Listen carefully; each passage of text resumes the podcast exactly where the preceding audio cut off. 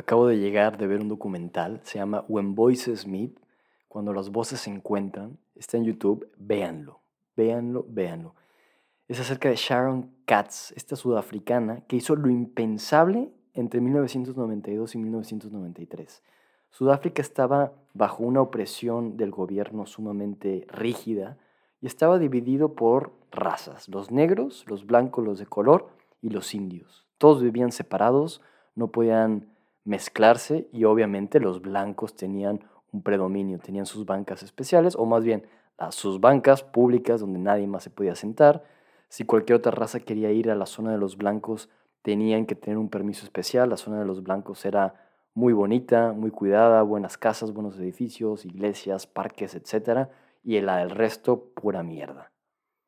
Y esta Sharon lo que hizo fue ir a las escuelas y a través de la música hizo un coro con 500 estudiantes de primaria y los 500 estudiantes eran de estas cuatro razas distintas y cantaron juntos canciones de paz y de unidad. Y lo hicieron en el City Hall, en el, en, el palacio principal de la ciudad. No mames. El documental está sumamente emotivo, inspirador, motivador. Vengo con todo porque Sharon es una gran persona que logró y todo bajo, eh, o más bien con la encomienda de difundir el mensaje de Nelson Mandela, porque ella como sudafricana estaba en Estados Unidos y cuando se enteró que Nelson Mandela había salido de la cárcel, regresó a Sudáfrica. Ahora, lo fascinante es que estuve con Sharon en persona. Vi el documental junto con ella, estábamos en el teatro aquí del pueblo y luego fui a cenar con ella. Y fue muy grato poder compartir, poder agradecerle, poder estar con ella. Ahora, tengo varias reflexiones y varios puntos, ¿no? Primero, la alegría que ella tenía cuando estaba haciendo este proyecto, ¿sabes? Tenía una cara, no le cabía la alegría, la emoción. Trabajando, ella es blanca, ¿no? Entonces iba y tenía un rechazo por los negros, pero luego también tenía un rechazo por los blancos, porque, porque ella estaba con negros. Entonces tuvo un chorro de obstáculos, porque bueno, no lo dije, pero después de hacer este concierto con 500 y con el coro de 500 niños, hizo él eh, The Peace Train, el tren de la paz que recorrió por un mes todo Sudáfrica dando los conciertos en distintas ciudades, transmitiendo el mensaje. Y de ahí se vinieron a Estados Unidos. También fueron a, la Casa Blanca, estuvieron por Nueva York, fueron a Nueva Orleans a, a este festival de jazz, estuvieron por Estados Unidos también transmitiendo este mensaje de unidad y de paz en los noventas, no mames, pinche crack. Y entonces, un, punto que me llevo es la alegría con la que hacía todo esto Sharon. Tú la ves tocando su guitarra y cantando en las escuelas con los niños de raza negra, con los niños de raza blanca, con los niños de raza de la India, y ella con una alegría que desorbitante, ¿sabes? Pura. Y esto me recuerda la importancia de mantenernos como niños. Parecía una niña, una niña que está contenta, súper alegre. Hay que permanecer como niños, tener esta capacidad de asombro constante, esta capacidad de alegrarnos, de ser felices, de ser ligeros. Otra cosa que me gusta mucho es que este gran proyecto empezó con pequeños pasos. Yo normalmente quiero planear todo desde antes, ¿sabes? Tenerlo todo bien planeado porque es cierto, una buena planeación te asegura una ejecución más rápida y eficiente. Pero, güey, no lo tienes que dar a un extremo. Este, este pensamiento industrial que lo quiero aplicar en todos lados, no aplica siempre. Las cosas son orgánicas, fluyen, ve poco a poco. Y Sharon es lo que hizo.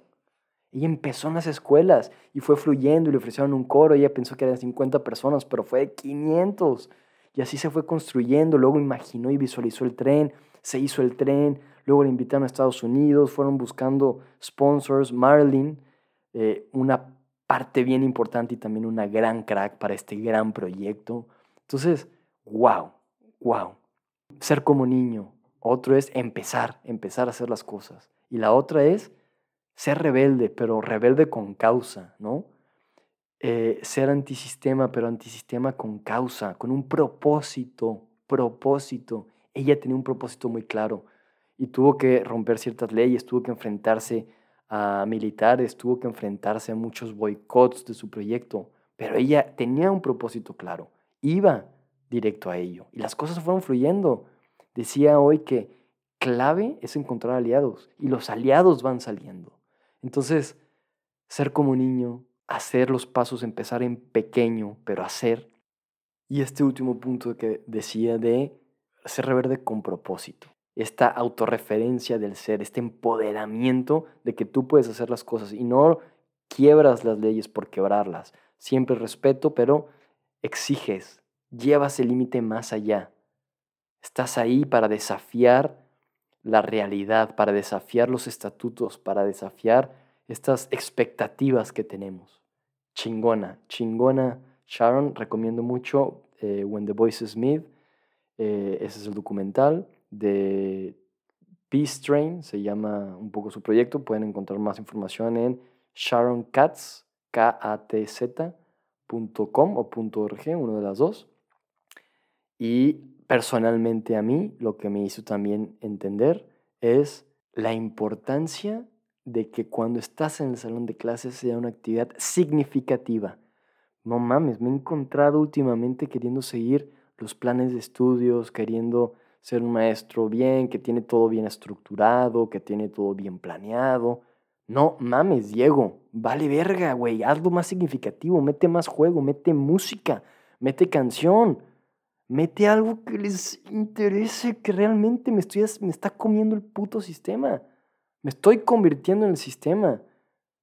No soy la mejor versión de maestro que era antes. Y esto, este documental, Sharon misma y toda la gente con la que cené, gente que también acaba de estar en Egipto como yo, Malía, que estuvo, es una movilizadora chingona, Carlos y Diana, mexicanos aquí que también fueron parte clave.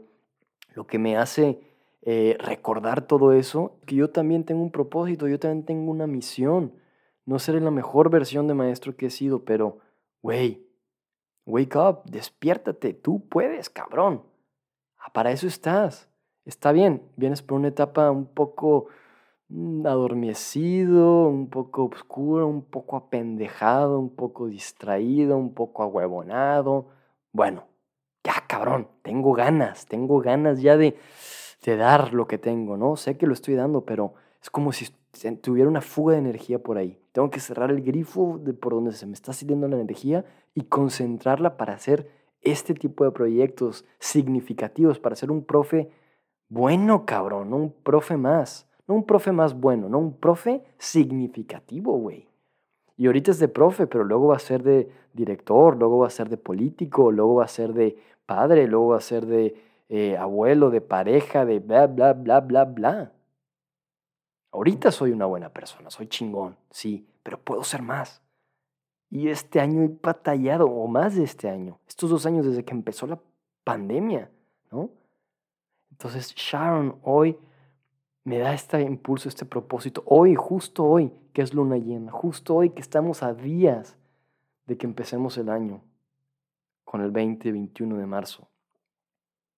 Justo hoy, renacer, cabrón un impulso hacia adelante. A huevo, agárrate los huevos, ponle mente, fluye, bájale a tu pedo, conecta, sea auténtico, ábrete a la vulnerabilidad, confía, observa, date cuenta de cada detalle, siente, da, recibe. Y vas a ver, Dieguillo, cómo eso que sientes que vas a dar lo vas a dar. Y eso que sientes que quieres recibir, lo vas a recibir. La vida se va, pero la vida también está sucediendo. Así que a darle, carnalito, a darle. Peace out.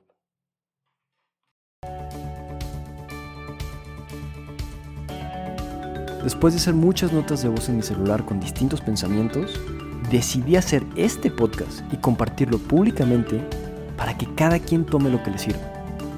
Todos vivimos la vida de distinta forma y creo que las reflexiones que hago, muchas de ellas claras y con orden, otras tantas caóticas y confusas, pueden darte a ti una opción más para tu propio camino.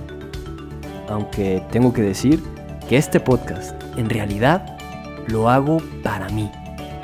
Me hablo a mí mismo como mi mejor consejero y como mi peor enemigo para profundizar en mi ser y encontrar nuevas posibilidades para expandirme, ser coherente y vivir en armonía. Soy Diego Casa y esto es De mí para mí.